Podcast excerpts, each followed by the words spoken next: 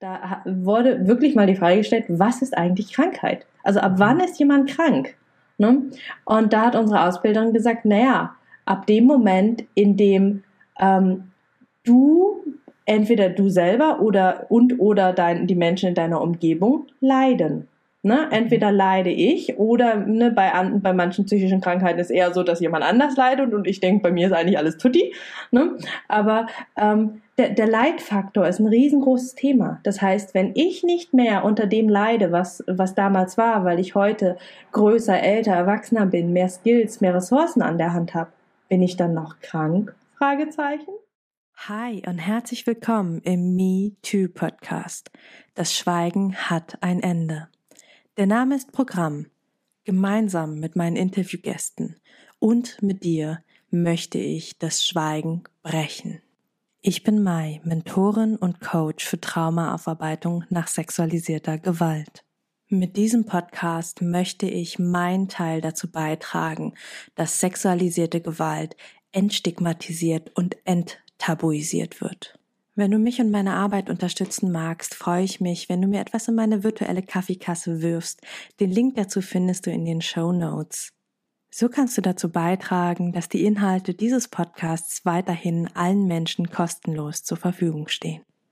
Bevor es jetzt endlich mit der Folge losgeht, möchte ich dich einfach nochmal darauf hinweisen, auch wenn du es wahrscheinlich schon selber weißt dass Inhalte dieses Podcasts dich potenziell triggern können, in Klammern aber nicht müssen.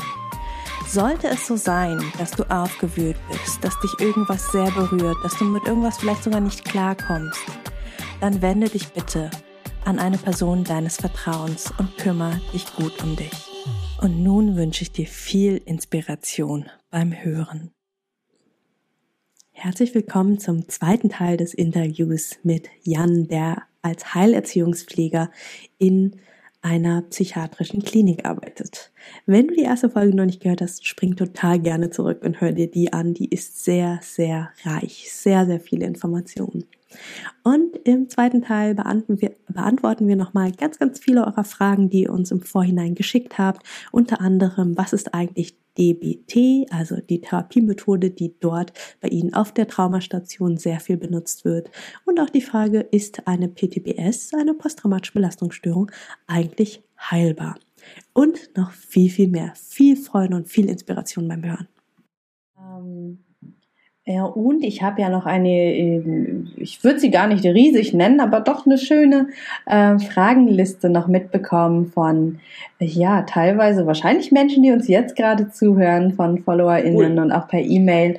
Und äh, genau, da würde ich jetzt einfach mal anfangen, so ein paar einzustreuen. Du hast schon recht viel beantwortet, deswegen gehe ich eher auf die ein, die noch nicht beantwortet worden sind.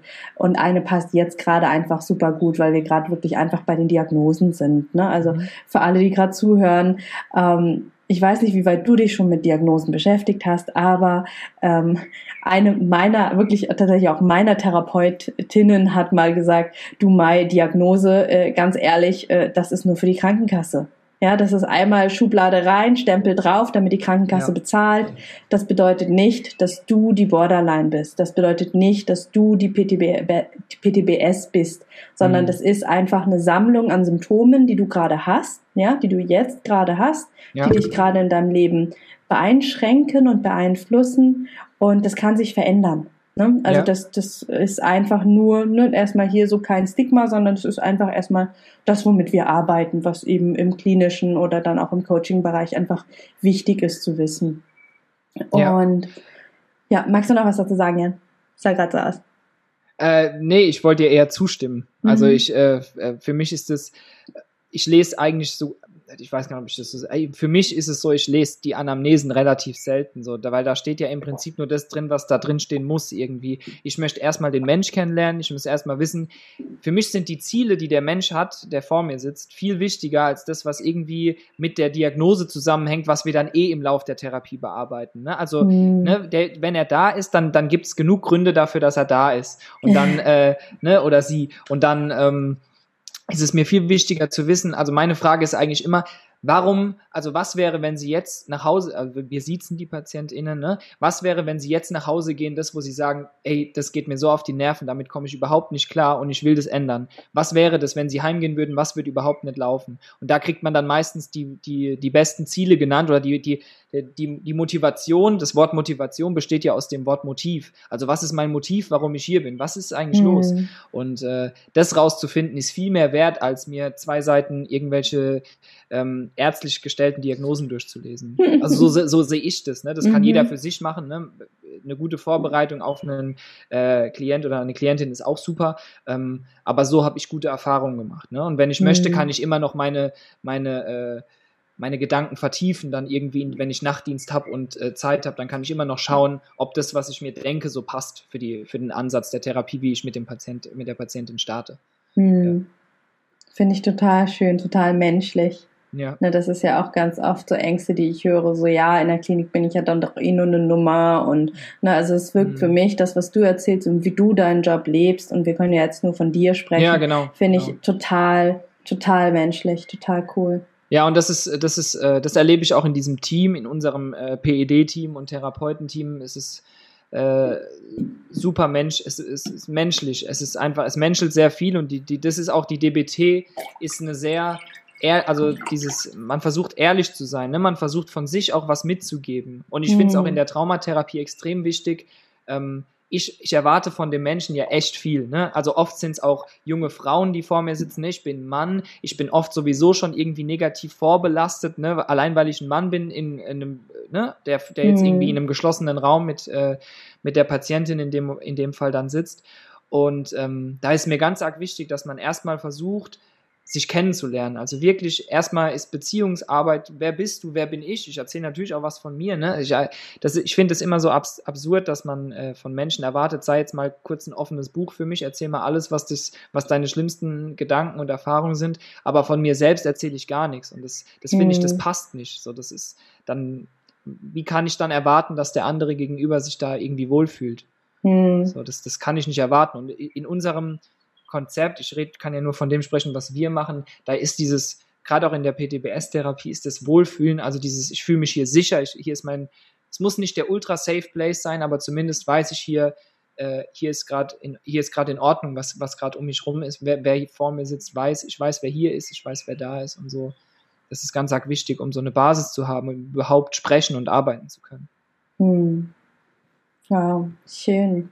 Und stimme ich dir total zu, das ist auch das, was ich erlebe, ne? dass ähm, gerade sehr, ich sag mal, ähm, freudsche geprägte Therapien, ne? Psychoanalyse, dass das ja wirklich sehr, sehr weit weg ist vom Menschen. Ne? Der, der, die, die therapeutische Distanz ist da ja auf Maximum, ja. äh, dass, dass man ja wirklich so gut wie nichts über sein Gegenüber erfährt. Und ja. da höre ich von vielen, ähm, dass sie das äh, dass es ihnen zwar irgendwie geholfen hat, weil sie da zumindest Raum und Zeit hatten zu reden und sie quasi nie unterbrochen worden sind, ähm, aber dass es schon irgendwie komisch war, weil man hätte ja auch mit einer Wand reden können. Ja, äh, im, im Prinzip ist natürlich dieser, diese Professionalität und der Abstand trotzdem wichtig, auch für, auch für mhm. mich selbst. Ne? Ich bin auch ein Mensch, ich gehe auch nach Hause abends und klar, es ist ein Bereich, wo es einem auch manchmal schwerfällt, abzuschalten. Ne? Und da ist, muss, muss es natürlich Grenzen geben, aber beidseitig. Und ich finde, wenn man die offen bespricht und sagen, hey, bis hierhin, Ne, genauso darf meine, äh, mein äh, Patient, meine Patientin, die ich äh, betreue, darf ja auch sagen, wann ihre Grenze ist. Und so genauso handhabe ich das auch, wann meine Grenze mhm. dann da ist. Und in der DBT sprechen wir immer von so einer dialektischen Wippe. Das bedeutet, wenn der Patient, wenn ich merke, er geht einen Schritt zurück, also er verschließt sich eher, dann gehe ich nicht immer weiter drauf zu und frag und frag und frag, sondern ich gehe dann auch einen Schritt zurück. Und vielleicht mhm. sitzen wir dann einfach da und merken, jetzt gerade funktioniert es nicht oder jetzt gerade schweigen wir uns vielleicht mal kurz an und dann kommt vielleicht, hey, was ist denn eigentlich los? Und dann kann man wieder so aufeinander zugehen. Aber es, man versucht schon immer zu gucken, wo stehen wir gerade, ne? Also sind, sind, bin ich gerade vielleicht ganz weit weg oder sind Sie gerade ganz weit weg? Und dann guckt man, dass man sich wieder auf eine Ebene begibt, sodass kein Ungleichgewicht da ist. Mhm. Und ähm, das funktioniert super, wenn man irgendwie erstmal eine Basis geschaffen hat. Ich mache es mhm. oft so, dass ich im ersten Gespräch sage, ähm, wenn wir in der, nach vier Wochen oder so, wenn ich hier was Schwarzes hätte, dann fände ich es cool, wenn sie es schaffen, mir das zu sagen. weil äh, das, ist, das ist für mich so ein Zeichen, äh, weil äh, ich weiß nicht, ob du das kennst. Oder äh, vielleicht die Zuhörer auch, ähm, wenn man jemanden nicht kennt und der hat irgendwo hier irgendwo was hängen, dann fällt es einem ganz schwer, ist voll unangenehm, dem das zu sagen. Obwohl man gerne selber hätte, dass man das gesagt bekommt. Am Ende mhm. vom Gespräch merkt man dann im Spiegel auf der Toilette, oh shit, ich hatte hier so ein Korn hängen. Und äh, ne, meine, meine, mein Wunsch ist immer, dass man nach drei Wochen oder nach vier Wochen, dass derjenige mir das dann sagen kann. Mhm, schön. Ja. Ja, Auf jeden Fall ein schöner Icebreaker. Ja, ja genau. Okay, wir sind schon wieder von Kuchenbacken auf Arschbacken gekommen. Ich äh, hau jetzt mal die erste ja, bitte, Frage raus. Bitte, bitte. Ähm, eine ganz, ganz schöne. Ähm, da fragt jemand, ist eine PTBS heilbar? Oh. Ähm, Heilung, ich weiß nicht, ob Heilung das richtige Wort ist. Es ist auf jeden Fall, ähm, ich, würd, ich, würd, ich würde für mich sagen, also äh, gehen wir jetzt mal weg von dem äh, klinischen oder so, ich würde sagen, es ist handelbar. Mhm. Also ähm, es ist akzeptierbar und handelbar. Also wir reden bei uns oft von äh, radikaler Akzeptanz. Radikal ist ein böses Wort, irgendwie so, klingt böse, aber von äh, offenem Annehmen klingt irgendwie hm. schöner. Also mhm. äh, annehmen, was passiert ist und trotzdem weitermachen. Und ähm, mhm. es gibt so einen Spruch, auch wenn die Vergangenheit ähm, beschissen war, kann man, äh, wenn du im Hier und Jetzt lebst, kannst du in Zukunft eine schöne Vergangenheit haben. Also das heißt, wenn einmal was, äh, wenn, wenn irgendwie was in der Vergangenheit liegt, was echt schwer ist, damit umzugehen, dann ähm, kannst du es schaffen, das anzunehmen, dass das eben zu dir irgendwie zu deinem Leben dazugehört ähm, und trotzdem weitermachen und in Zukunft eine schöne Vergangenheit dir machen. Mhm. Ähm, ja, also ich würde es eher als händelbar, nicht heil, heilbar, weiß ich nicht. Ich würde es als händelbar bezeichnen. Ich finde es auch immer schwierig. Ich habe so, ich habe keine äh, PTBS ähm, selbst und finde es da schwer, so eine so eine klare Aussage da, dazu zu treffen. Also hm. ich würde aber sagen, man kann auf jeden Fall lernen, mit dem, was passiert ist und mit dem, was das Ganze auslöst, umzugehen. Hm. Auf jeden Fall. Händelbar finde ich schön, schöner Begriff. Mm, ich mag einfach ergänzen und ich finde, da passt es ganz gut, dass wir ja vorhin nochmal über Diagnosen gesprochen haben, über das ICD-10. Da stehen ja all diese Diagnosen drin. Ne? Das ist ja, ja. dieses schöne Manual ähm, von der WHO, der Weltgesundheitsorganisation. Und ähm, da, da kann man auch einfach mal, also wenn, wenn ihr euch, die gerade zuhört, euch dafür interessiert, was, was ist eigentlich eine PTBS? Was macht die aus? Dann könnt ihr das einfach mal bei Google eingeben, ICD-10, PTBS. Und dann kriegt ihr so einen kleinen Kriterienkatalog und da steht dann wirklich drin, meistens ist es so, so ein paar erste einleitende Sätze und dann steht einfach drin, man muss mindestens drei von diesen Kriterien haben und von diesen hier mindestens zwei und die hier seit mindestens einem halben Jahr. So, ne, also, ähm, also tatsächlich, wenn wir mal ganz platt vom, vom Buch ausgehen, hat man eine PTBS nur so lange, wie man diese Kriterien hat. Das ja. heißt, rein theoretisch ist eine PTBS heilbar, wenn du ähm, lernst, entweder mit den Symptomen umzugehen oder die Symptome mit der Zeit verschwinden, weil du mehr Skills hast, weil du, weil die Symptome gar nicht mehr so doll werden wie früher. Ähm, und eine schöne Definition von, in Anführungsstrichen, Krankheit, die ich mal, ähm, also die, ich glaube, die war ganz, ganz am Anfang meiner Heilpraktikerinnenausbildung. Da wurde wirklich mal die Frage gestellt, was ist eigentlich Krankheit? Also ab wann ist jemand krank? Ne?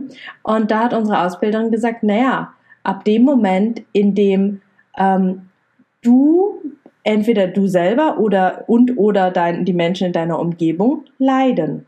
Ne? Entweder leide ich oder ne, bei, an, bei manchen psychischen Krankheiten ist eher so, dass jemand anders leidet und ich denke, bei mir ist eigentlich alles tutti. Ne? Aber ähm, der, der Leidfaktor ist ein riesengroßes Thema. Das heißt, wenn ich nicht mehr unter dem leide, was, was damals war, weil ich heute größer, älter, erwachsener bin, mehr Skills, mehr Ressourcen an der Hand habe, bin ich dann noch krank? Fragezeichen. Ne? Mhm. Und das ist ja das, was du gerade so schön gesagt hast, Jan. Ähm, die Vergangenheit können wir nicht ändern, aber wir können lernen, mit ihr umzugehen. Wir können lernen, sie zu handeln. Wir können lernen, sie anders zu betrachten. Ja, ja. Und wir können uns in Zukunft eine schöne Vergangenheit machen, eine neue. Das ist so schön. Den, Moment, den, ja. den, Satz muss ich mir irgendwo einrahmen. Ja. hm, schön. Ich hoffe, die Frage ist damit einigermaßen beantwortet, aber ähm, ja, ich denke schon. Mhm. Mm, ich kann da auch gerne einfach noch aus meiner Erfahrung was teilen. Ja, gerne. Und zwar, ich habe ja selber eine PTBS-Diagnose gehabt und ähm, ich, ich kann es ehrlich gesagt nicht sagen, wenn ich heute nochmal äh, mich diagnostizieren lassen würde, ob, äh, ob da jetzt nochmal jemand ein Häkchen drunter machen würde. Ne? Aber ähm, ich ich sehe, dass ich die Symptome, unter denen ich gelitten habe, die für mich schwierig waren, ne, Flashbacks und Albträume und Schlafstörungen, ähm, dass die nicht mehr da sind. Mhm. Also ähm, sie kommen immer mal wieder, ne? Es ist und gleichzeitig ist das menschlich. Also jeder Mensch hat mal kann man nicht schlafen und hat mal irgendwie ein, ja. in Anführungsstrichen Flashback ja. an eine blöde alte Situation. Ja. Ne? Nur dass ich mir sehr bewusst darüber bin, dass es bei mir mhm. eben auch ein Traumasymptom mal war und werden könnte. So, und deswegen bin ich dadurch, dass ich jetzt eben heute viel mehr Skills und Ressourcen habe, einfach sehr achtsam, wenn sowas aufkommt, dass ich schaue, okay, ist das jetzt was Einmaliges oder wiederholt sich das? Wenn sich das wiederholt, weiß ich, was ich dann tue. Und äh, im allergrößten Notfall mache ich mir dann nochmal einen Notfalltermin bei meiner Therapeutin, ähm, die sagt, ey Mai, die Türen stehen dir offen, wenn du nochmal irgendwo einen Zwischentermin brauchst, ich bin da. Ja. Ne? Und ja. äh, deswegen ist so, wo, wo ich sage, ähm, genau, die Frage ist, was ist Heilung? Ja, wegmachen kann es niemand. Also das ist eher wie, wie eine große Wunde. Ne? Wenn du irgendwann mal eine Fleischwunde hattest oder der Knochen gebrochen war, so wie früher wird er nicht. Wird ja, er einfach ja. nicht. Punkt. Da wird eine fette Narbe sein, der Knochen ist vielleicht nicht so ganz so schön zusammengewachsen, ähm, aber du kannst damit leben. Und zwar meiner Meinung nach unglaublich gut eines mhm. Wenn du dafür bereit bist und wenn all die Schritte da waren, wenn du genug Unterstützung hattest. Ähm, und wenn du noch nicht an dem Punkt bist, dann sage ich auch nicht selber schuld, sondern dann hast du einfach noch ein bisschen Weg vor dir. Genau, dann hast du einfach noch ein bisschen Zeit und kannst dann, mhm. kannst, jeden Tag kann man neue, neue Entscheidungen treffen und man kann mhm. jeden Tag, je, im Prinzip an einem Tag kann man jede Situation neu entscheiden. Ob man äh, sich einem Gefühl stellt, sei es das, oder ob man irgendwie ähm, was verändert in seinem Leben oder nicht. Das kann man jeden Tag neu entscheiden. Also da mhm. ist, äh, ist, Druck, glaube ich, das schlechteste Mittel, das man benutzen kann. Mhm. Mhm. Schön, wow. Da haben wir lang rum philosophiert, aber ist auch eine große Frage. Ja, eine schwierig, ja, eine große Frage, ja. Mm, bei der nächsten Frage weiß ich gar nicht so genau, wie viel du uns da mitgeben kannst, aber vielleicht hast du trotzdem den einen oder anderen Tipp. Es geht nämlich ganz grundsätzlich, grundsätzlich um Psychiatrien. Woran mhm. erkenne ich eine gute Psychiatrie? Auf jeden Fall nicht an den Google-Bewertungen, weil ich, kann, also ich kann nur ausschließen, weil ich weiß, das ZI zum Beispiel ist, äh, ist nicht gut bewertet so. Okay. Ähm, da geht es wahrscheinlich, also das ZI ist ja riesig groß mit sau vielen Stationen mhm. und ähm, natürlich gibt es auch geschlossene Stationen oder Stationen wie eine innere Aufnahme oder sowas, eine Krisenaufnahme, wo nachts Leute eingeliefert werden, die da auf gar keinen Fall sein wollen und äh, die dann auch auf gar keinen Fall irgendwie ein gutes Wort darüber verlieren werden. Ähm, also ich würde nicht auf Google-Bewertungen gehen, weil wir, wir haben natürlich, wir haben so Feedbackbögen bei uns, äh, die man, die man am Ende bekommt. Oder auch Feedbackrunden von, von PatientInnen so, ähm, die alle, die meisten kommen einfach mehrmals zur Therapie, was ja bedeutet, ähm, dass es wohl in irgendeiner Form entweder super gut geholfen hat oder die Leute auch irgendwie die Atmosphäre gepasst hat. Ähm, deswegen würde ich das ausschließen ähm, und würde ich versuchen. Grad mal aus, ich habe gerade mal aus Neugierde geguckt. Ihr habt 2,9 Sterne. Ja, genau, genau. Also Krass, es ist schon, es, wird, es geht nach, der Trend ist natürlich nach oben. Wir sind jetzt bei, mhm. also ähm, ja, ich glaube, hätten wir jetzt von unserer Station so ein eigenes Ding, dann wär, würde das bestimmt anders aussehen. Deswegen, also wenn man da, die, so Kliniken sind ja oft echt groß und man mhm. muss auch immer, man kann auch mal bei sich selbst reinhören, wer macht eine Bewertung, ne? wann macht man eine Bewertung. Also entweder wenn was ultimativ gut ist, dann aber auch nur, wenn ich wirklich mir Zeit nehmen will und den Leuten irgendwie helfen will, oder wenn was echt schlecht war, dann mache ich es auch. Und mhm. ähm, deswegen, also da würde ich eher keinen Wert drauf legen. Ansonsten ist es bei uns ganz viel über ähm, also oft kennen sich die Leute untereinander über irgendwelche, über Instagram oder irgendwelche Social Media Kanäle und tauscht da, äh, herrscht so ein Austausch, ne? Warst du schon mal da und da und da werden, glaube ich, intern sehr viele Empfehlungen ausgesprochen. Da, ich bin in diesen, in den, äh, in diesen Gruppen nicht drin, aber ich weiß, dass sehr viele auf Empfehlungen kommen. Also, ne, dass es ganz viel einfach über Erfahrungen von ähm, äh, PatientInnen selbst geht. Ne, dass das einfach, ähm, dass man da, wenn man da irgendwie ein Netzwerk hat, dass man da fragen kann. Mhm. Und ansonsten würde ich mir die Station, wenn möglich, einfach mal anschauen, wenn das in Frage kommt. Ne? Wenn das jetzt von der, von der Fahrt her oder wenn es von dem Konzept her das ist, was, was einen sehr interessiert, dann einfach mal so ein, so ein Gespräch, so ein Erstgespräch machen, eine Diagnostik machen oder eben halt sich die Station erstmal anschauen, gucken. Mhm. So würde ich es so würd machen, ja. Schön, ja. Die, die Möglichkeit äh, finde ich mhm. total cool, da einfach äh, im Kopf zu haben, hey, das ist auch in ein in Anführungsstrichen stinknormales Krankenhaus und man mhm. kann nochmal vorbeischauen und gucken und nicht irgendwie, oh Gott, das ist jetzt die Psychiatrie und ja, ja genau, man, man, muss es natürlich mit, äh, mit einem Termin oder so machen. Ne? Jetzt so einfach mhm. so, das wäre ja auch schwierig dann für die, mhm. äh, für die Leute, die gerade bei uns auf Station sind, wenn da die ganze Zeit Leute rein und raus Aber so hast du es auch nicht gemeint. Ich habe das schon, äh, so mhm. habe ich das schon verstanden. Aber genau, einfach ähm, ich würde ich würd erstmal, auch wenn ich keine anderen Kliniken kenne, ich würde erstmal nichts ausschließen. Das wäre meine Antwort auf die Frage. Also ich würde nichts ausschließen, sondern würde schauen, was ist für mich das, was mir persönlich am besten helfen wird, wahrscheinlich vom Konzept her, von der Art und Weise her, wenn man schon eine Auswahl hat. Dann würde ich gucken, was kommt für mich vom, vom Umkreis her, vom Radius in Frage. Möchte ich das mhm. ambulant oder möchte ich das stationär machen? Das wär, ist ja auch nochmal ein großes Kriterium, weil wenn es weiter weg ist, dann ist naheliegend, dass ich es eher stationär mache. Ähm, wenn man es schafft, äh, macht ambulant immer Sinn, weil man dann halt viel mehr in diesem Übungsfeld ist, in dem man, äh, wo letztendlich auch äh, alles geübt werden soll, also in seinem privaten Umfeld. Und ähm, dann würde ich mir es anschauen. Und ähm, ich entscheide, ich persönlich, wie ich das mache, ich lasse mein Bauchgefühl dann meistens entscheiden, wenn ich jemanden vor mir sitzen habe. Schön. Ja. das ist sehr schön. Mm. Da fragt jemand, ähm, na, wie kriege ich das jetzt formuliert? Ähm, das sind so äh, diese ja, äh, okay. kurzen Insta-Fragen teilweise, ne, wo, mhm. wo irgendwie so super Mit kurz in der Box. Ja. Genau. Ähm, oder wo die sich sehr, sehr kurz halten. Ja. Ähm, im Prinzip geht es um die K-PTBS, also die komplexe PTBS, ob die auch behandelt wird bei euch und äh, so ein bisschen die Verwunderung darüber, dass sie quasi aktuell kaum irgendwo benannt und mit, mit, mitgesprochen wird und die Frage, ob ob die quasi immer dabei ist, wenn man PTBS sagt, dass eigentlich auch die KPTBS gemeint ist. Mhm.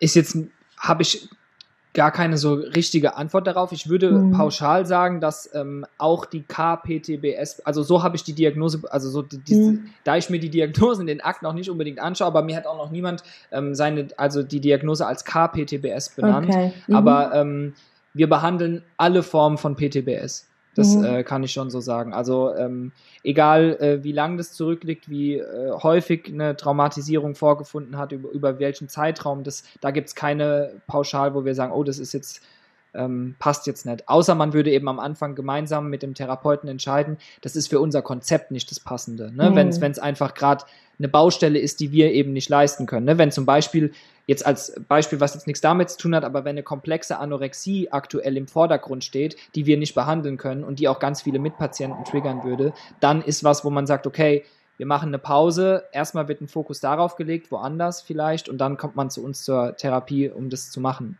ne, um eine mhm. Traumatherapie oder so zu machen. Aber ich habe da bis jetzt in meinen zweieinhalb Jahren noch keinen Unterschied gesehen und es wurde niemand wegen einer komplexen oder nicht komplexen PTBS äh, nicht äh, behandelt.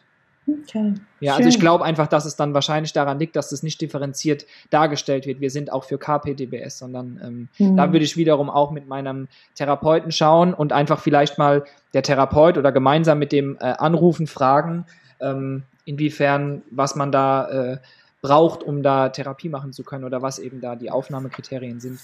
Mhm. Ja. Ja, passt. Mhm. Eine recht lange Frage. Ich lese sie einfach erstmal in Ruhe vor und dann ähm, kannst du da drauf eingehen. Okay. Also auch hier wieder, ähm, also ich bin dann bei keinen von den Sachen hier im Namen, ne, es sind alle anonym eingereicht. Ja. Und hier fragt jemand, ähm, eine sehr konkrete Frage, die mich enorm quält. Ich habe seit 18 Jahren neben der PTBS enorme soziale Ängste, aggressive Hemmungen, kann mich nicht abgrenzen und kann mich, wenn überhaupt, nur alleine einigermaßen entspannen. Gibt es in so einer Psychiatrie auch Einzelzimmer, wenn man es braucht? Oder wird man stattdessen dann aufgefordert, so starke Medikamente zu nehmen, dass man es als Soziophobiker irgendwie aushalten kann, keinen Rückzugsort nur für sich zu haben. In Klammern, so starke Medikamente möchte ich nie wieder nehmen müssen. Ich habe viel ausprobiert und die Nebenwirkungen sind beschissen und langzeitig nicht förderlich, wenn es darum geht, sich selbst zu regulieren. Erschöpfte Sympathikotonus Grüße. Süß. Sehr cool. Also sehr coole Frage und ich finde es auch, ich finde es super, wenn das so, wenn, wenn einfach wenn, wenn, wenn du es schaffst, deine Angst oder die Sorge, die du hast, so genau zu benennen. Ähm, weil das ist dann wahrscheinlich auch einfach wirklich etwas, was dich daran hindert, irgendwie eine Therapie zu beginnen oder so. Ähm, also zunächst mal werden bei uns, äh, wir sind wiederum, wie ich schon gesagt hatte, eine offene Station. Also du musst bei uns keine Medikamente nehmen, wenn du das nicht möchtest. Und es wird alles in Absprache mit den Ärzten. Am Anfang hat man ein Gespräch mit einem Oberarzt, wo man die aktuelle Medikation einfach äh, übernimmt, vielleicht von davor, die man davor schon hatte, oder eben gemeinsam bespricht, was ist für was, was benutze ich für was. Und dann wird jede Woche hat man gibt es eine Visite, wo auch Medikamente neu besprochen werden. Ne? Man hat immer die Möglichkeit, sich ärztlich vorzustellen und zu überlegen, was mache ich, was, was gucken wir an der Medikation oder so. Aber da wird nichts einfach entschieden und dann ist es in dem Tablettendispenser und es wird dann eingenommen. So läuft, so läuft es auf gar keinen Fall. Ähm, also es gibt die es gibt ein, wir haben zwei Einzelzimmer, das ist bei uns ähm, so krankenkassenmäßig, ne, wenn man Privatpatient ist, hat man Anrecht auf diese Zimmer. Ähm, da gibt es so privat äh, mit, mit Wahlleistung und so, dann kann man diese, ähm, kann man diese Einzelzimmer bekommen. Also da geht's, geht es geht da auch um Finanzielles, ne? Ähm, wer einfach den Anspruch darauf hat. Ansonsten sind es eben zwei Bettzimmer, die man hat. Ähm, also ich finde es äh, schade, wenn du, wenn, wenn, wenn du dann kategorisch, ich spreche einfach jetzt im mhm. Du, ja, äh, finde es schade, wenn du kategorisch dann sagst, äh, das kann ich nicht, das schaffe ich nicht. Ne? Ich würde würd dich eher dazu einladen, das zu probieren und zu gucken, ob du gemeinsam mit unserer Unterstützung ähm, das eben schaffen kannst, äh, in einem Zweibettzimmer äh, zu schlafen, was nicht bedeutet, dass du keine Ruhezeiten hast oder nicht äh, Möglichkeiten hast, die auch andere Räume sozusagen zu reservieren, um dann dich auch tagsüber mal zurückzuziehen. Ne? Wir haben verschiedene Räume oder auch ter eine Terrasse oder so, wo man sich einfach auch mal einbuchen kann oder so, einfach um Rückzugsort zu haben, wenn im Zimmer eben kein Platz ist. Und ansonsten kann man eben auch mit seiner Mitpatientin oder mit seinem Mitpatienten, also mit seiner Mitpatientin, ne, wir haben, bei uns wird nicht gemischt Männer und Frauen in einem Zimmer, sondern Frauen in einem Zimmer und Männer in einem Zimmer. Ähm, mhm. Ähm, wobei es fast nur äh, weibliche PatientInnen sind, die wir haben, meistens. Ähm, da kann man sich auch absprechen, dass man sich gegenseitig eben so einen Plan macht, ne? wann hast du mal zwei Stunden Ruhe im Zimmer und wann ich. Ne? Also da kann man sich, da geht es viel über Absprachen. Also ich würde, würde äh, dich einladen, das zu, äh, zu versuchen, auch in einem äh, Zweibettzimmer. Und ansonsten ist es so, äh, gerade soziophobisch, also wir haben wir haben natürlich viele Gruppentherapien, aber wir haben ganz viel Erfahrung damit, dass ähm, Menschen große Schwierigkeiten in Gruppen haben. Und ähm, da sind wir sehr geschult dafür und eben auch viel Pädagog da wird viel pädagogische Arbeit geleistet, um diesen Start in diese in dieses ganze Gruppengefüge äh, dir als äh, dann Patientin von uns äh, zu erleichtern, ne? um ähm, sei es durch die Patenschaft, sei es durch den Bezugspfleger, der dann in der ersten Woche nochmal irgendwie intensivere Gespräche mit dir führt, um zu schauen, dass du da einen guten Start hast und irgendwie in die Gruppe auch dich einfinden kannst. Genau. Und ansonsten gibt es immer die Möglichkeit, jeden Raum, jede Gruppe zu verlassen. Da ist nichts abgeschlossen, da ist nicht, nie die Tür zu, sondern wenn sie zu ist, dann nur, dass einfach keine Geräusche von außen reinkommen, aber sie ist immer von innen öffnbar. Das heißt, du kannst immer raus und immer äh, für dich sorgen und dir deine Ruhephasen nehmen. Und dann kann man eben auch schauen, nach zwei Wochen, ist es was für mich oder klappt oder ist es nichts für mich. Hm. Ja, genau. Schön. Also finde ich sehr, sehr schön, auch wenn schade, dass es kein Einzelzimmer gibt als äh, normal äh, ja. nicht Privatpatientin, aber ähm, finde ich sehr ermutigend, sehr empowernd. Ich hoffe, Jans Antwort konnte dir, liebe Fragenstellerin, ein ähm, bisschen helfen. Ja, hoffe ich auch. Es gibt noch eine Frage zum Thema Selbstverletzung. Mhm. Ähm, wie geht ihr in eurem äh, stationären Setting mit selbstverletzendem Verhalten um? Gibt es da Konsequenzen und oder Versorgung? Ähm, ja, wir gehen damit, äh, also das ist bei uns ich würde jetzt, will jetzt nicht so ein Wort wie Alltag oder so nehmen, aber es ist, gehört dazu, zu der dir, äh, zu, es ist eins dieser Kriterien, wie du es vorhin genannt hast, ist irgendeine Art, bei Borderline zum Beispiel ist eins dieser ICD-10-Kriterien eine Form von selbstschädigendem Verhalten. Das sind oft Selbstverletzungen beispielsweise. Bei uns wird es dann auf einer zum Beispiel auf dieser Tagebuchkarte, die ich vorhin genannt habe, wird es als Problemverhalten gelabelt, also ein Verhalten, das eben dysfunktional ist, dass, dass man, vor allem wenn man am Anfang kommt, können wir ja nicht davon ausgehen, dass derjenige jetzt weiß, wie gehe ich sonst damit um. Ne? Wir wollen ja erst im Lauf der Therapie versuchen, alternative Verhaltensweisen äh, zu zeigen und Möglichkeiten bieten. Unser Ziel ist es eigentlich nie zu sagen, ey, nach der Therapie keine Selbstverletzung mehr oder so, sondern wir versuchen einfach alternative Möglichkeiten zu setzen, dass jeder in jeder Situation jeder Mensch einfach neu entscheiden kann. Ne, neu entscheiden kann, möchte ich jetzt eben meine alte Verhaltensweise nehmen oder nehme ich eine neue, die ich hier gelernt habe, die vielleicht langfristig sinnvoller ist. Und der Umgang damit ist im Prinzip, wenn das als Problemverhalten gelabelt ist, dann wird ähm, die Wunde versorgt. Ne? Wenn's, wenn's jetzt eine, wenn wir jetzt von zum Beispiel einer Schnittwunde sprechen, dann wird die versorgt. Äh, bei uns, ganz, wir sind äh, wir Heilerziehungspfleger und die Gesundheits- und Krankenpfleger, wir versorgen die Wunde, machen eine Erstversorgung. Ähm, außer wenn es äh, genäht werden muss, dann wird es äh, ins Klinikum, also wenn, fährt man mit dem Taxi ins UMM, ins Klinikum und fährt dann wieder zu uns zurück. Und die Konsequenz davon ähm, ist, dass man, äh, das ist aber keine negative Sache, sondern das ist was Positives im Prinzip für, die, für einen selbst, weil man schreibt dann eine Verhaltensanalyse, also man guckt, was, ähm, was ist eigentlich passiert, was war der Auslöser, was waren vielleicht labilisierende Bedingungen, also habe ich schlecht geschlafen, hatte ich einen Albtraum, habe ich nichts gegessen an dem Tag, was ist bei mir gedanklich eigentlich passiert also waren vielleicht meine Grundannahmen, meine Monster nennen wir das bei uns aktiv. Also was hat mich dazu hingeführt, dass ich nicht mehr damit klargekommen bin? Und ähm, ja, was sind so die Folgen für den kurzen Moment und was sind die Folgen langfristig? Das ist oft so, dass im kurzen Moment eine ganz große Entlastung da ist, langfristig aber auch ganz viel Scham irgendwie mitspielt und so ein gescheitert sein, so Mist, jetzt habe ich den alten Weg genommen, den ich eigentlich nicht mehr will. Und ähm, dann geht es ganz viel um eine Lösungsstrategien, äh, fürs nächste Mal, wenn es eben nochmal so, so eine Situation gibt und Präventionsstrategien, wie man eben da äh, das nächste Mal auch vorbeugen kann. Mhm. Und ähm, dann noch ähm, eine Wiedergutmachung, meistens dann für sich selbst. Also ne, man hat sich ja selbst geschadet und dann ist es, finde ich, auch nur fair, sich selbst dann auch wieder in irgendeiner Form ähm, was Gutes zu tun. Ne? Und vielleicht mhm. auch Menschen, die da irgendwie dann mit, mit involviert waren. Ne? Also vielleicht sei es der Mitpatient, der das mitbekommen hat, dass man eben da irgendwie das klärt. So. Mhm. Ähm, genau, aber so ist, so ist der Umgang damit, ne? Und ähm, ich denke, das kann man so, kann man so äh, stehen lassen, genau. Mhm. So, wird, ich, so wird damit umgegangen. Finde ich total schön. Also ähm, mein erster Gedanke war, ne, und äh, ich habe ja wirklich einfach, ich kenne das Thema ja einfach nicht so wie okay. ihr damit arbeitet, dass ähm, dass dann irgendwie eine Strafe kommen würde. Ne? Boah, mhm. du, du, du, du hast dich jetzt schon wieder selbst verletzt, jetzt gibt es irgendwie einen auf dem Deckel und wir nehmen dir jetzt irgendwie Privilegien weg oder so. Mhm. Nee, ich mhm. glaube, da ist die, da, also da ist für, für jemanden, der auch ähm, irgendwelche, also ich finde, es ist halt nicht nur selbstverletzendes Verhalten, ne? es sind äh, verschiedene Problemverhalten, die es eben mhm. gibt. Ähm, das gehört einfach zu äh, bei uns dazu, dass wir wissen, wenn jemand kommt, dass er irgendeine Form hat, wie er diese intensivsten Gefühlszustände beendet. Und ähm, da wissen wir damit umzugehen und da find, finden wir vom Konzept her ist, die, ist eine Strafe auf jeden Fall das Falsche. Deswegen ist diese Verhaltensanalyse auch definitiv nicht als Strafe anzusehen. Manche PatientInnen sehen das als Strafe, weil sie dann halt sowas ausfüllen müssen. Aber im Prinzip, wenn wir die Situation einfach so stehen lassen würden, dann passiert die nächste Situation und man weiß, man hat sozusagen nichts daraus gelernt oder hat sich keinen Schluss daraus gezogen, sondern man macht einfach wieder so weiter. Und mhm. ähm, das soll uns gemeinsam eben helfen, mit dem Patienten zusammen rauszufinden, was war eigentlich los.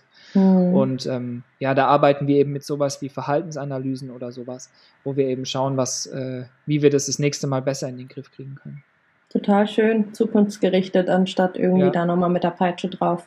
Ja, genau. Das, das, das Einzige, was man noch sagen muss, um die Frage nochmal zu beantworten, es ist ein Unterschied, wenn man zum Beispiel das auf Station macht, also sich auf Station mhm. selbst verletzt, weil man dadurch wieder dann diese gefährlichen Gegenstände, das, dann sind wir bei so einer Regel, diesen gefährlichen mhm. Gegenstand auf der Station hatte, was mhm. natürlich für sich selbst und für Mitpatienten wiederum schwierig ist. Mhm. Und ähm, da gibt's dann schon eine andere Konsequenz, das darf man sich einmal erlauben, aber bei einem hm. zweiten Mal gibt es dann so, wir haben hier so, wir haben sowas wie ein Timeout, da ist man dann 24 Stunden zu Hause. Also man muss 24 Stunden die Station verlassen, bekommt dann verschiedene Aufgaben und dann kommt man wieder und dann wird geklärt, okay, so jetzt hast du deinen deine zwei Ausreißer sozusagen gehabt, ne? Zweimal so das Konzept, also gegen die Stationsordnung verstoßen sozusagen. Mhm. Ähm, ich finde, es ist auch wichtig, weil sonst äh, bei 26 Leuten und äh, sonst geht, würde das nicht so offen und so locker in Anführungsstrichen funktionieren. Ne, ja, deswegen, total. also das ist schon dann der Unterschied, den man noch machen muss, ob man das auf Station mit einem gefährlichen Gegenstand macht. Mhm. Das ist dann schon nochmal, wird nochmal anders geregelt. Aber der Umgang damit persönlich, emotional und menschlich ist der gleiche. Mhm. Also da wird keiner dafür ähm, irgendwie bestraft, auch, auch sei es durch Verhalten von uns oder so. Wir gehen da ganz, ganz normal damit um. Für uns ist das beruflicher Alltag. Mhm. Ja. Finde ich total gut. Also, dass das mhm. ne, dass ihr da so ganz, ganz klar. Ja, ganz, professionell würde ja, ich den Umgang muss, einfach nennen, ne? Würde ja. ich, würde ich den, würde ich den Umgang einfach nennen. Mhm. Ja. Mhm. Da fragt jemand, ähm, wie viel Zeit für einen Aufenthalt denn sinnvoll ist. Ähm, du meinst von den insgesamt? Von Wahrscheinlich. Ganzen, ja, ja, genau. also äh, die volle, ich würde, äh, also wenn man noch keine DBT-Vorerfahrungen hat und vielleicht auch noch keine PTBS-Therapie gemacht hat, je nachdem, für was man halt kommt, ähm, auf jeden Fall die zwölf Wochen, weil dann mhm. gibt's weniger Stress. Ne, man muss ja auch davon ausgehen, da der Einzeltherapeut ist vielleicht mal, hat eine Fortbildung oder ist vielleicht mal eine Woche krank oder so, dann hat man eine Vertretung, mit dem hat man aber noch nie unbedingt gesprochen. Das heißt, dann wird es eher so eine oberflächliche Sache sein. Also dann verliert man mal, verliert man eine Woche ne, oder so. Also ich finde zwölf Wochen schon sinnvoll. Mhm. Auf jeden Fall. Dann hat man keinen, dann hat man keinen Stress und äh, kann sich das, kann auch entscheiden, man kann auch früher gehen. Ne? Also man kann auch, wenn man sagt, ich habe nach neun Wochen meine Ziele erreicht, da muss man nicht zwölf Wochen bleiben. Das ist ja das Gute bei uns. Das ist immer wirklich mhm. einfach in Absprache.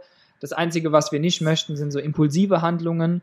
Deswegen, wenn jemand sagt, ey, ich möchte jetzt hier sofort gehen, dann gibt es schon so eine, die Idee, dass man 24 Stunden eine Bedenkzeit sagt, also ich möchte gerne nochmal drüber nachdenken, will ich das jetzt oder will ich das nicht? Dann hat man mhm. nochmal ein Gespräch mit dem Therapeuten und dann entscheidet man, hören wir auf oder machen wir weiter oder so. Die, okay. Also die Möglichkeit gibt es auch einfach früher abzubrechen. Mhm. Ja, also im Prinzip fängt man bei uns an und sagt, ich möchte es jetzt für zwölf Wochen machen. Außer mhm. man sagt, ich habe jetzt in sechs Wochen beginnt mein Job, ähm, ne, also meine Ausbildung beginnt oder so und ich will, das, will gern vorher noch eine Standard-DBT-Therapie machen. Das sind dann individuelle Absprachen. Okay. Aber das heißt, ähm, wenn man früher die Ziele erreicht hat, dann ist das kein Abbrechen, ne? so, boah, ich nee. habe nicht gepackt, sondern es ist einfach ein früheres Beenden, weil genau. Ziele sind ja erreicht, mir geht's genau. gut. In, und so, so, solange das in Ab, also ich finde immer, ähm, wenn man, wenn man das Ende irgendwie gut macht, also wenn man auch versucht, mhm. irgendwie, wenn man das in Absprache macht, eben nicht impulsiv einfach geht, sondern wenn mhm. man das in mhm. Absprache irgendwie macht, dann stehen einem halt auch immer noch mal viel mehr Türen im Leben offen. Das ist auch, finde ich, was, was man für sein eigenes Leben so machen sollte, ne? dass man einfach ja. schaut, ähm, kriege ich das irgendwie rund und so kann ich mir dann vielleicht auch für die Zukunft Türen offen halten. Ne? Mhm. Genau. Schön. Ja. Mhm. Jemand anders fragt, ob du Erfahrungen mit KlientInnen mit Migrationshintergrund hast und ob ähm, da in der Zusammenarbeit oder in der Therapie irgendwie was anders ist, besondere Situationen, besondere Erinnerungen jetzt bei dir ganz persönlich ja. da sind. Erfahrungen habe ich, ja. Ähm, auch mit Sprachbarrieren, also auch ähm, mit, wir haben auch äh, Konzepte in leichter Sprache, ähm, hm. also auch vereinfacht, wow. na, also vereinfacht äh, dargestellt. Ähm, also die Türen stehen für jeden offen. Also die Frage war ja jetzt gar nicht, ob man dann, ob man sich dann trauen kann zu kommen. Das war ja gar nicht die Frage eigentlich. Aber im mhm. Prinzip äh, zielt es ja, geht es ja schon irgendwie mit einher, ne? ob es da Probleme gibt, wenn man irgendwie einen Migrationshintergrund hat oder so. Ähm, Gibt es überhaupt nicht. Äh, da, ich finde, Mannheim ist da auch ein gutes Beispiel, gerade in dem, in dem Viertel, wo mhm. das ZI liegt. Wir sind eine weltoffene Stadt, sehr international. Ähm, also solange wir im Gespräch äh, jetzt wenn man sich, man muss sich natürlich schon irgendwie verstehen können. Ne? Das ist schon, das ist schon mhm. Grundvoraussetzung, weil es einfach eine Gespräch, es läuft ganz viel über Gespräche, über Reden, über miteinander sprechen und den anderen irgendwie verstehen. Mhm. Aber auch, ähm, wir hatten schon PatientInnen mit äh, wirklich äh, Sprachbarrieren mit der deutschen Sprache auch. Und das hat auch funktioniert. Ne? Da, da geht es dann einfach darum, man gemeinsam mit dem ganzen Team wird einfach besprochen, wie können wir demjenigen eine gute Therapie anbieten, beziehungsweise mhm. können wir da eine gute Therapie anbieten und wenn ja, wie können wir das machen? Mhm. Und ähm, dann werden, wenn es geht, immer individuelle Wege gefunden. Also bis jetzt in meiner Zeit, in den zweieinhalb Jahren, wurde nie wegen irgendwie Migrationshintergrund irgendwie was auf sowohl auf Patientenseite als auch auf unserer Seite abgebrochen oder so. Mhm. Ähm, und besondere Erfahrungen. Ähm, ich habe eigentlich nur eine sehr gute Erfahrung und zwar sind das Rezepte, die ich mittlerweile echt oft koche. Das ist afghanisch, habe ich sehr viel kochen gelernt. äh, und äh, die Rezepte, wenn wir gemeinsam mal kochen am Wochenende oder so, wenn wir halt mehr Zeit haben oder so, ähm, da ist ganz viel hängen geblieben. Also wenn man mich nach einer Erfahrung äh, mit einem Patient, Patientin mit äh, Migrationshintergrund fragt, dann wäre das das, was mir als erstes in den Kopf kommt. Das leckere äh, Bamia das ist ein afghanisches Essen. Wow, schön. Ja. ja. mm, Essen ist immer gut. Auf jeden Fall, auf jeden Fall. Mm. Okay, eine auch wieder etwas längere Frage. Ich lese erstmal. Ja. Mm.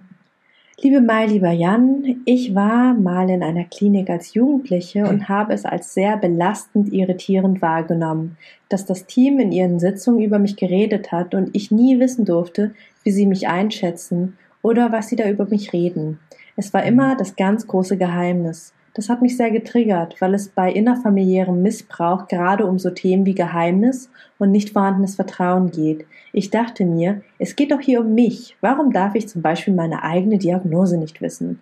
Oder warum bekomme ich nicht gesagt, was für ein Medikament das genau ist und wofür es mir helfen soll?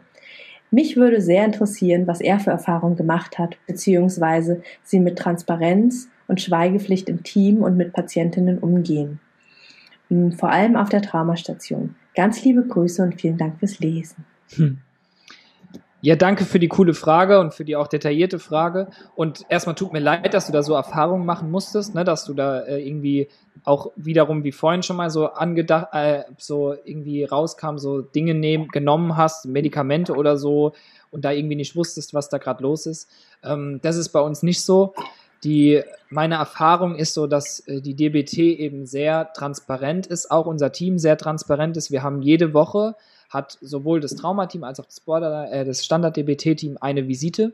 Ähm, und da sitzt halt, sitzen die Therapeuten von Team, also ich bin in Team 1, ne, um das einfach jetzt mal, damit ich nicht erklären muss, ähm, sitzt jemand von der Pflege dabei, die Therapeuten, ein Sozialarbeiter, der auch bei uns auf Station ist, das habe ich noch gar nicht gesagt, wo es auch, hm. wo man eben viel auch so Viele ähm, brauchen ja Unterstützung bei so Ämtergängen oder so, ne? Oder vielleicht auch, wenn es um die Wohn, äh, um die Wohneinrichtung geht, ne? Viele wohnen nicht mehr zu Hause, sondern in irgendwelchen betreuten Wohneinrichtungen. Und da haben wir auch einen Sozialarbeiter, der da auch, auch Veränderungen unterstützt, ne? Und da auch ganz viele Anträge mit denen schreiben kann und so. Genau, der sitzt da mit drin und ein Oberarzt. Und in den Visiten wird immer transparent gemacht. Man, aus dem Einzel wird erzählt, was machen wir gerade im Einzel. Aus der Bezugspflege wird erzählt, was machen wir gerade in der Bezugspflege. Der Sozialdienst berichtet, was gerade gemacht wird. Ein Arzt berichtet, was gerade medikamentös ausprobiert wird oder was gerade irgendwie, ob es irgendwelche Fragen gibt. Da hat immer der Patient, die Patientin Möglichkeit, auch irgendwie Anliegen zu stellen, ne, in der Visite zu sagen, hey, das und das stört mich gerade oder das und das habe ich mir für die Woche vorgenommen. Also ich, ich kann es mir eigentlich nicht unbedingt transparenter vorstellen. Ähm, ich würde eher sagen, dass es manchmal für die Patienten äh, komisch ist, dass dann über sie geredet wird, während sie dabei sind. äh, aber das ist ja, in dem mhm. Fall wäre ja das ja das, was du dir dann wünschen würdest. Mhm. Ähm, so ist es. Und äh, da muss man sich auch erstmal dran gewöhnen, ne, dass dann irgendwie mit einem im Raum irgendwie über einen geredet wird. Aber das ist eben, ähm, gleichzeitig auch dieses offene, ehrliche. Ne? Also es passiert mhm. eben nichts hinter deinem Rücken, gar nichts. Also und und wenn du das Gefühl hast, es passiert was hinter deinem Rücken, dann gibt's eben den PED, der immer da ist. Also ich bin jetzt nicht immer da, aber jeder von irgendjemand von uns arbeitet immer. Also wir sind immer mindestens zu zweit, die im Dienst sind. Und, PED äh, sind ihr Bezugspfleger, äh, richtig? PED ist Pflege- und Erziehungsdienst. Also das ah. ist kom komplett mein Team sozusagen. Mhm. Ähm, die Bezugspflege, also ich bin jetzt bin ja nicht immer da, ich, wir arbeiten ja Schicht, aber es sind immer zwei Leute da und wenn ich irgendwie das Gefühl habe, hey, was wurden da eigentlich gerade, äh, was, was, was nehme ich denn gerade für Medikamente, dann gehe ich hin und frage und dann kann man, äh, kriegt man das sofort gesagt. Also dann mhm. kann man, wenn man will, kriegt man es sogar ausgedruckt. Also ähm, genau. Und wenn man noch mal wissen will, was da im, äh, was zum Beispiel, was ich in meinem Bezugspflegebericht dokumentiert habe, weil ich das Gefühl habe, ey, Sie haben mich da ganz, Herr Grünke, Sie haben mich da ganz falsch verstanden, äh, dann kann man mich einfach fragen. Also man kann, mhm. bei uns ist es wirklich sehr, sehr offen. Und ähm, ja, ich kann es, wie gesagt, ich kann es mir eigentlich nicht unbedingt transparenter vorstellen. Ich glaube, man muss eher mhm. lernen, mit der Transparenz umzugehen. ne? Total. Ja. Wow. Finde ich, finde ich mega cool. Also, das ist ja mal so voll die Gegenwelt zu dem, was hm. sie erlebt hat, die ja. uns das geschrieben und hat. Ich, ich finde es auch nur fair, deswegen tut es mhm. mir so mhm. leid, dass du da so Erfahrungen machen musstest. Aber ich finde das so, wie wir das machen, äh, finde ich das auch nur fair, weil nur so kann der Mensch ja selbst entscheiden, will ich diese Veränderung mitgehen oder nicht, weil sonst, wenn ich über jemanden, wenn ich schon über das Hindernis drüber springe, aber der andere noch vorm Hindernis steht, und ich ihn dann so versuche rüberzuziehen und er dann so drüber stolpert, das bringt keinem was. Dann warten wir lieber gemeinsam, entweder warten wir gemeinsam vorm Hindernis oder wir springen gemeinsam drüber. Aber äh, mhm. äh, nicht, dass einer vorgeht und der andere nicht. So, das, ähm, und wenn das so über einen weg entschieden wird, so das, ähm, ja, das sind auch Erfahrungen, die man vielleicht schon mal gemacht hat, die man nicht nochmal machen will. Dass Dinge Total. einfach entschieden werden und man die einfach machen muss. So, das, das, äh, ist das wäre komplett kontraproduktiv zu dem, was wir eigentlich äh, leben wollen so oder darbieten wollen so. Ja. Hm. Genau. Schön, danke dir. Hm. Dann haben wir noch eine Frage, die muss ich auch gerade mal kurz ausformulieren von den ja. Stichworten. ähm,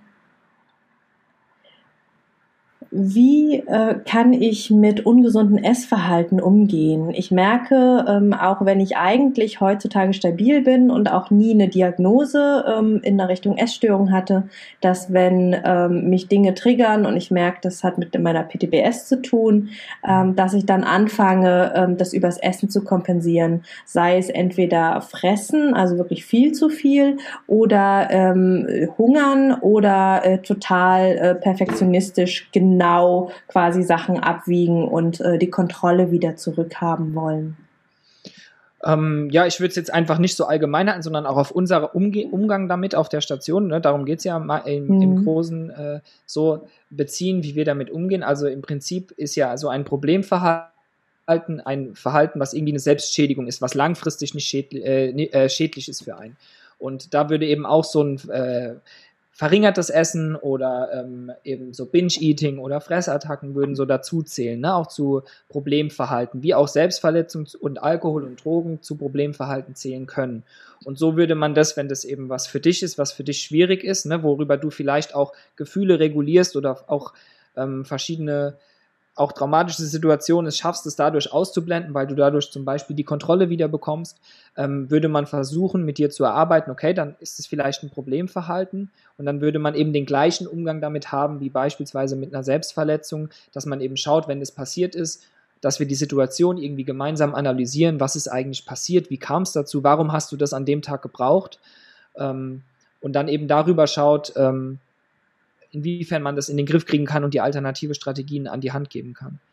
Mhm. Ähm, gleichzeitig ist es mit dem Essen so, wir haben, äh, es gibt so ein ähm, Mindest-BMI, den man haben sollte, äh, den man haben muss, um äh, Therapie zu machen. Bei uns ist 17,5, also das ist schon äh, ist die unterste Grenze, ähm, weil man, weil auch einfach eine Trau gerade bei der Traumatherapie ist es nochmal ein bisschen ähm, wichtiger. Wir haben da so eine Ready for Exposure Liste. Also nach drei mhm. Wochen wird so geschaut, erfülle ich bestimmte Dinge, die, die es einfach braucht, unseres von dem, von dem Wissen her, von den Erfahrungen her, die man braucht, um die Therapie irgendwie meistern zu können. Ne? Weil eine Traumatherapie sowohl für den Körper als auch für den Kopf extrem, extrem, also der Kopf gehört jetzt zum Körper, aber äh, für Körper und Geist extrem anstrengend ist. Und ähm, da gehört eben auch eine gewisse Trinkmenge dazu und auch, dass man regelmäßig Mahlzeiten zu sich nimmt. Ne? Mhm. Aber das ist nochmal was anderes als äh, dieses Problemverhalten, so mit äh, verringertem Essen oder eben über das Essen verschiedene Gefühle zu regulieren. Das kennen wir in unserem Berufsalltag sehr gut und es passiert, das haben sehr viele PatientInnen bei uns als äh, eine pro problematische Verhaltensweise eben gelabelt. Und da versuchen wir einfach genauso damit umzugehen wie mit jedem anderen Problemverhalten, nämlich alternative Strategien zu finden, die auch helfen können, die Kontrolle und die Sicherheit zu bekommen, die du vielleicht suchst oder die dir vielleicht in dem Moment fehlt. Ja. Hm. Aber auch dafür wirst du weder bestraft noch äh, gibt es dann irgendwelche Konsequenzen, sondern es wird wirklich, es geht immer darum, lösungsorientiert zu arbeiten und zu gucken, entweder du, dass man einfach, entweder du gewinnst aus der Situation oder du lernst daraus. Also dass wir einfach gemeinsam gucken, was ist in der nächsten Situation, wie können wir es da vielleicht schaffen, das in den Griff zu kriegen. Und es ist immer wichtig, dass die Patienten die Situation nicht einfach so sein lassen, sondern dass wir eben durch so eine Analyse einfach versuchen zu gucken, wie können wir das das nächste Mal äh, in den Griff kriegen. Oder dir vielleicht an welchem Punkt hast du die Entscheidung getroffen, das zu machen und hätten wir da vielleicht noch dich unterstützen können in einer anderen Form, dass du eine Entscheidung für den neuen Weg triffst, nicht für den alten. Hm. Ja. Schön. Viel, viel Support. Ja, auf jeden Fall. Hm, nächste Frage. Was belastet die Patienten mit PTBS deiner Erfahrung nach an der Krankheit am meisten? Gibt es auf der Station auch Patienten mit Traumafolgestörungen, die aus der Prä-, Peri- oder postnatalen Zeit stammen? Und wenn ja, unterscheiden sich deren Symptome von einer klassischen PTBS, die erst später entstand? Was war nochmal der erste Teil der Frage, auf den würde ich gerne genau. zuerst eingehen? Es waren so viele Fachbegriffe, dass ich dachte, okay, Moment. Also, was belastet die Patienten mit PTBS deiner Meinung nach am meisten?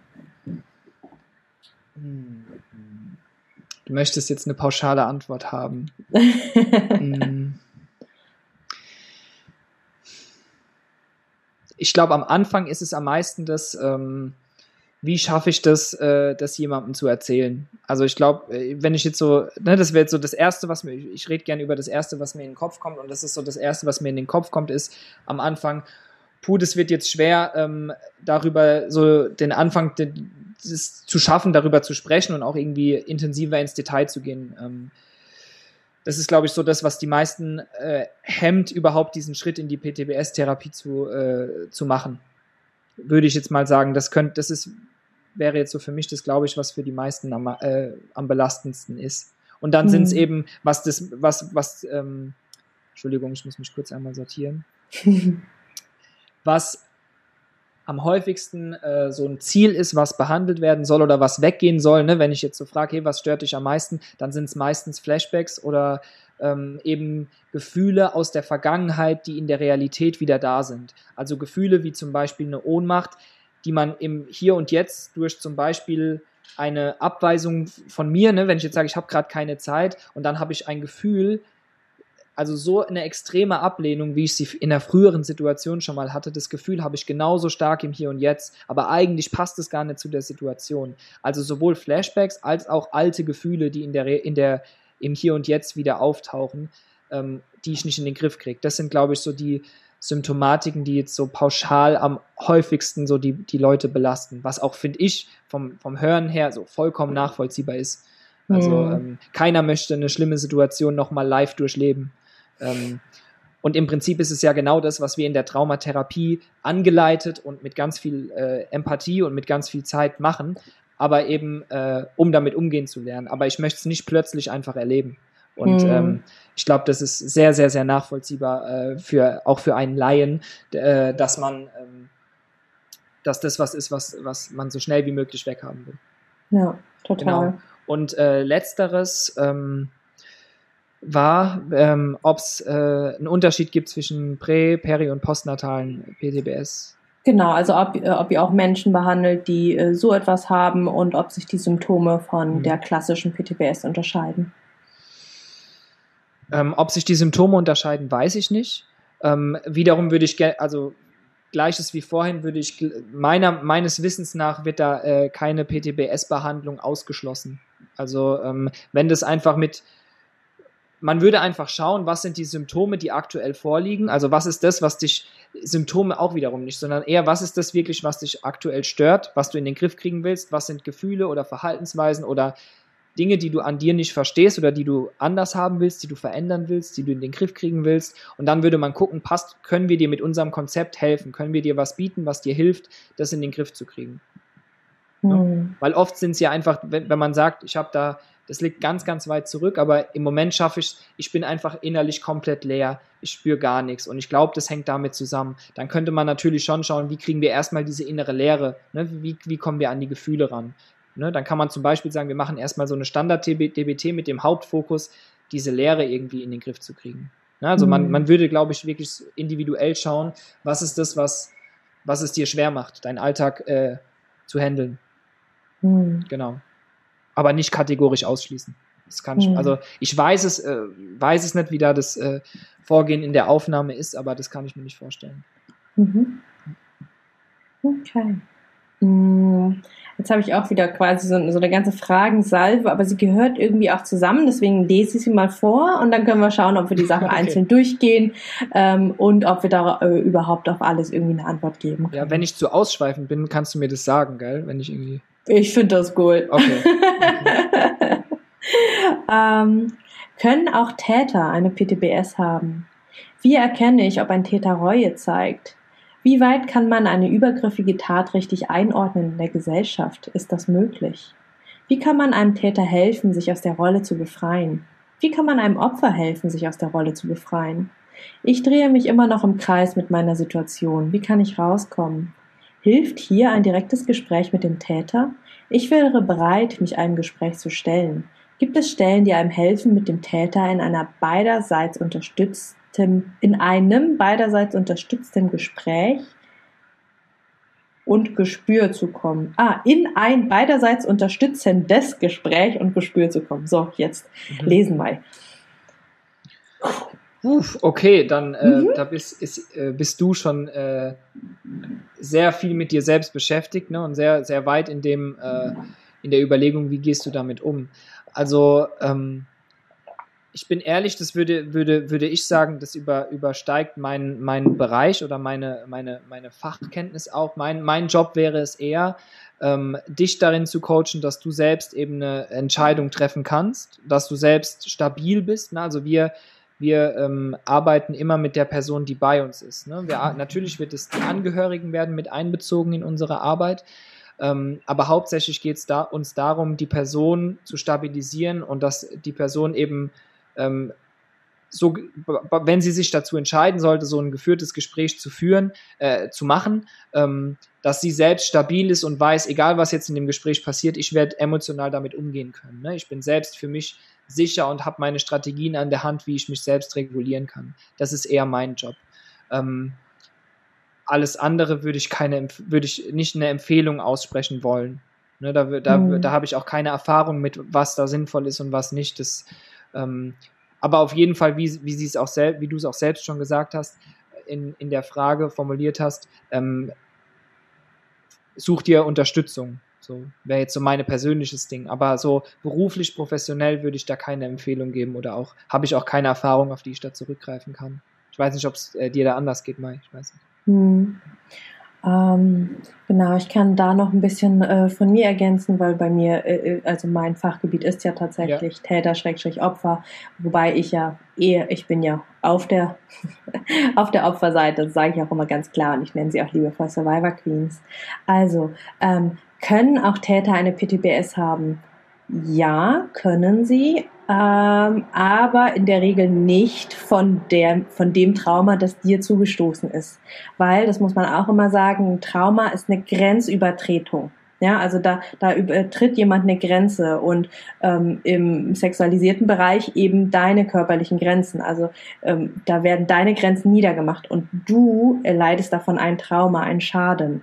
Ja, die Person, die angreifend ist in dem Moment, nicht. Ja, also mhm. für die Person ist es ja eine aktive Entscheidung, das zu tun. Jetzt kann man wieder weiter zurückgehen in, in die Vergangenheit und sagen, ja, aber vielleicht hat die Person selber irgendwann mal ein Trauma erlebt und gibt das eigentlich nur weiter. Ne? Also das ist tatsächlich sehr oft so. Das kann man auch in der Literatur, Literatur gut finden, ähm, dass einfach ähm, TäterInnen auch, also frühere Opfer später zu TäterInnen werden. Ne, es gibt so einen schönen Satz, hurt people hurt people, verletzte Menschen verletzen Menschen. So. Ähm, das heißt, die Wahrscheinlichkeit ist hoch, dass der Mensch aus irgendwelchen Gründen, und es kann eine PTBS sein, kann aber auch was ganz anderes sein, ähm, zum Täter, zur Täterin geworden ist, aber ähm, so wie ich die Frage verstehe, nicht aufgrund der gleichen Tat, die dich traumatisiert hat. Ähm, wie erkenne ich, ob ein Täter Reue zeigt? Super schwierige Frage. Die Frage kriege ich oft gestellt und das Einzige, was ich dir dazu sagen kann, ist, hör auf dein Bauchgefühl. Hör auf dein Bauchgefühl, lerne es zu, äh, zu schulen, ne, zum Beispiel eben mit so Übungen, die der Jan gerade gesagt hat, mit einer Therapie, mit DBT-Skills, dass du wirklich ähm, lernst, ähm, deinem Körper zu vertrauen, weil unser Körper nimmt also mhm. unser Gesamtsystem, Körper, Geist und Seele, nimmt so viel mehr Zeichen auf, als es unser Gehirn könnte. Ja, ja finde ich auch wichtig, kurz äh, mhm. einzuwerfen, die, die, dass, dass man lernt, die, die Impulse zu kontrollieren.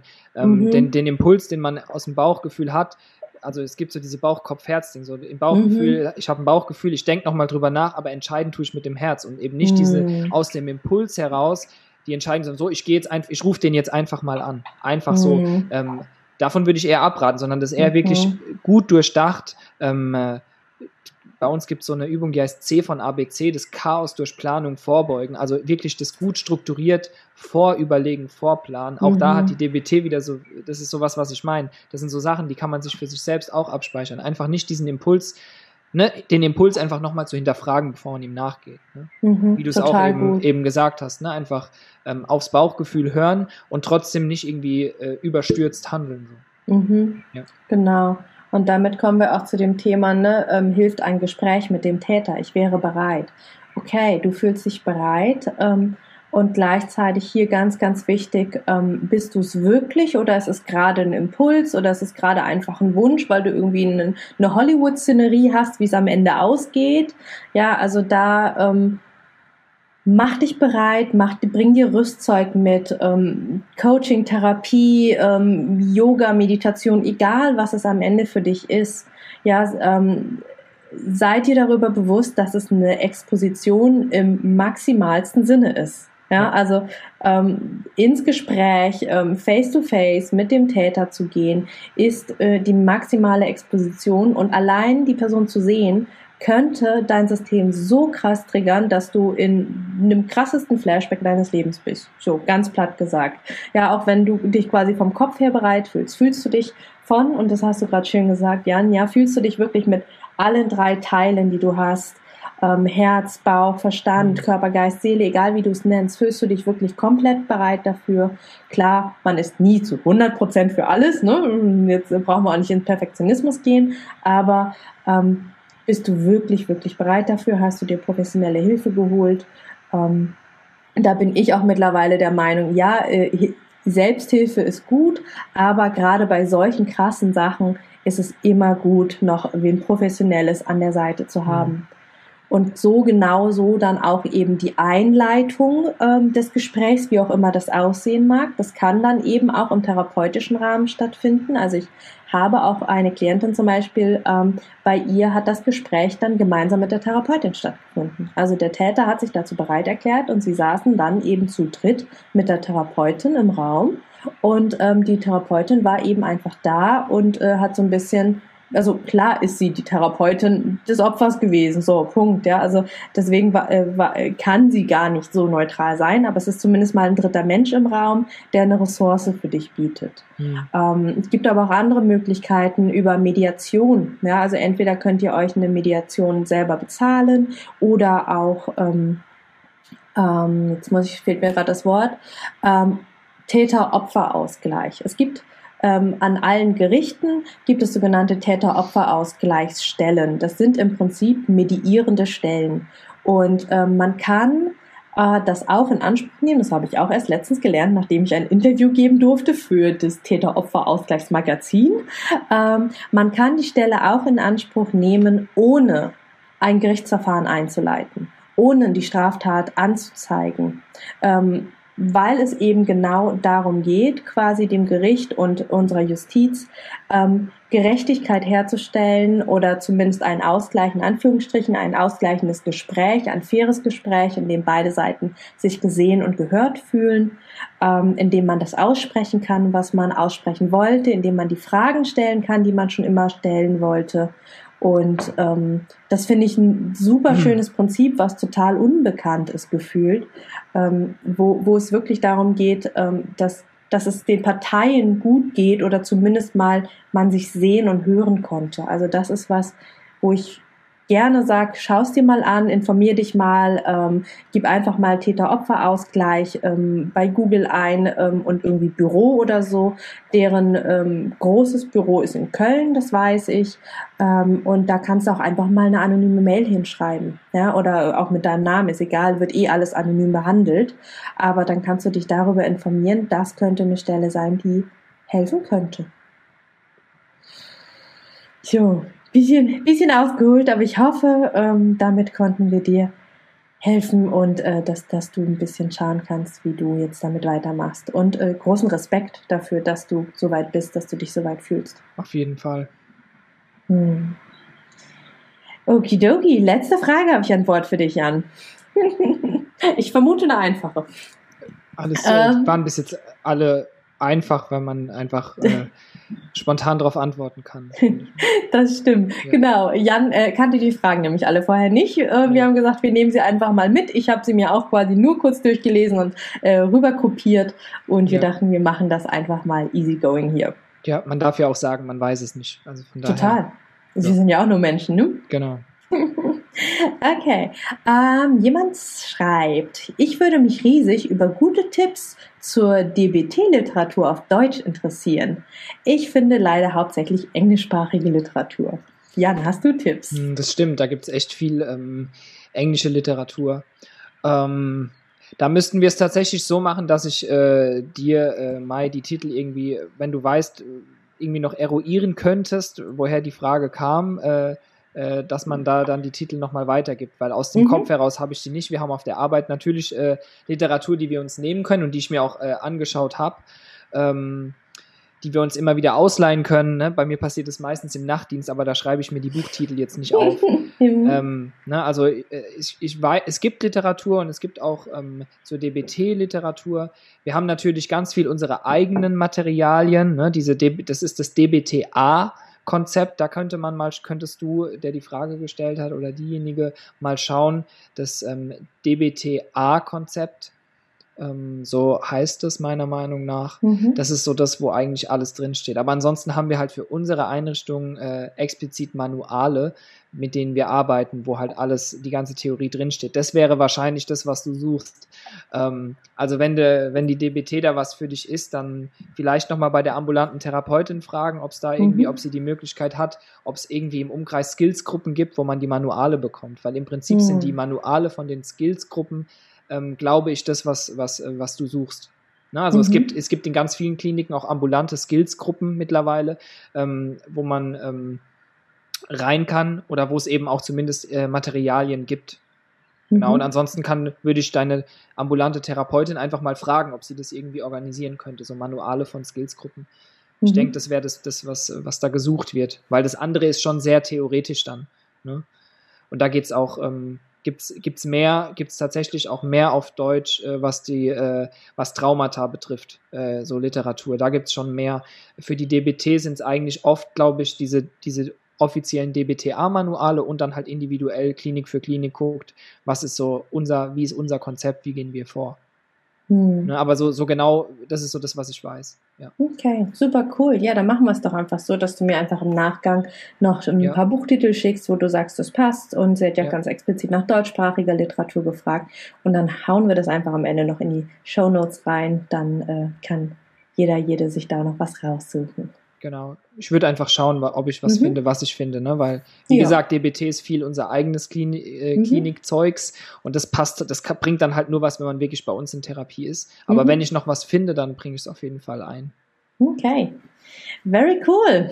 Jo, dann sind wir durch mit den Fragen und auch ja. mit der Podcast-Folge. Jan, es war mir eine große Freude. Es hat viel Spaß gemacht. Es war sehr kurzweilig. Ja, äh, also vielen wow. Dank für die, ey, vielen Dank für die ganzen Fragen von euch da draußen. Das ist, finde ich immer am coolsten, wenn man da äh, so Fragen einfach gestellt bekommt und äh, da versucht halt ehrlich einfach drauf zu antworten, so wie es ist, ne? Weil deswegen mhm. war es auch mein Wunsch, das nicht vorher zu wissen, weil nur so kann man dann auch einfach so antworten, wie es wirklich ist. Ne? Sonst, mhm. sonst überlegt man sich ja schon vorher so ein paar Floskeln vielleicht, wie antworte ich jetzt da drauf oder so. Mhm. Aber genau, ähm, äh, mega cool und äh, es gibt anscheinend echt viele Survivor Queens da draußen. Also ich kenne ja auch schon sehr, sehr viele und es gibt mhm. noch viel, viel mehr. Und ähm, meinen größten Respekt an alle, äh, an alle da draußen, die sich entscheiden, ähm, irgendwie sich mit, äh, damit, mit, mit, de mit dem, was passiert ist, irgendwie zu beschäftigen und zu sagen, okay, ähm, ich möchte irgendwas in meinem Leben verändern. Ne? Ich brauche irgendwie Unterstützung in irgendeiner Form. So der größte Respekt äh, an euch alle da draußen, äh, ohne Scheiß. also das ist echt so. ah, das hast du schön gesagt. Danke dir, Jan. Danke für deine Bereitschaft. Danke, dass du dir die Zeit genommen hast, in deiner Freizeit vollkommen unbezahlt äh, hier von deinem Job noch zwei Stunden lang zu erzählen. Dann an der Stelle vielen lieben Dank und ähm, ja, danke. Danke, danke auch. Danke, danke, danke. ja, gleichfalls. ciao, ciao. Ciao. So, das war's mit der Doppelfolge aus der Psychiatrie oder eher über die Psychiatrie. Wir waren ja nicht in der Psychiatrie. Das hat sich so ein bisschen angefühlt für mich. Also ich bin unglaublich dankbar für diese wunderschöne Reise, für diese ja sehr herzliche, offene und ehrliche Art und Weise, die Jan da mit uns geteilt hat. Ähm, ja, seine sehr erfrischende junge Art und Weise. I love it. Ich hoffe, du hast ganz viel für dich mitnehmen können. Wenn du Feedback ähm, für den Jan hast, an den Jan hast, schreib mir total gerne, melde dich. Ähm, Ja, und wenn du Wünsche hast an zukünftige Folgen, auch total gerne. Schreib mir an die info at Ähm, alle Infos findest du in den Show Notes und wir hören uns in anderthalb Wochen zur nächsten Folge wieder. Alle zwei Wochen montags morgens um sechs erscheint die nächste Podcast-Folge. So, damit sind wir am Ende dieser Folge angelangt. Wenn dir der Podcast gefallen hat, freue ich mich, wenn du mir etwas in meine virtuelle Kaffeekasse wirfst. Die findest du in den berühmten Show Notes. Dort lohnt es sich aber auch ganz unabhängig von meiner Kaffeekasse reinzuschauen. Denn da findest du den Link zum kostenlosen Download meines E-Books, das Trauma Kit. Trauma verstehen und Flashbacks endlich in den Griff bekommen inklusive Notfallübungen und alles in leicht verständlicher, traumasensitiver Sprache. Außerdem findest du dort auch Infos zu meinen Online-Kursen, wann mein nächstes Gruppenprogramm startet und wie du mit mir im 1 zu 1 arbeiten kannst, wenn du das denn möchtest. Und nun wünsche ich dir von Herzen alles Liebe.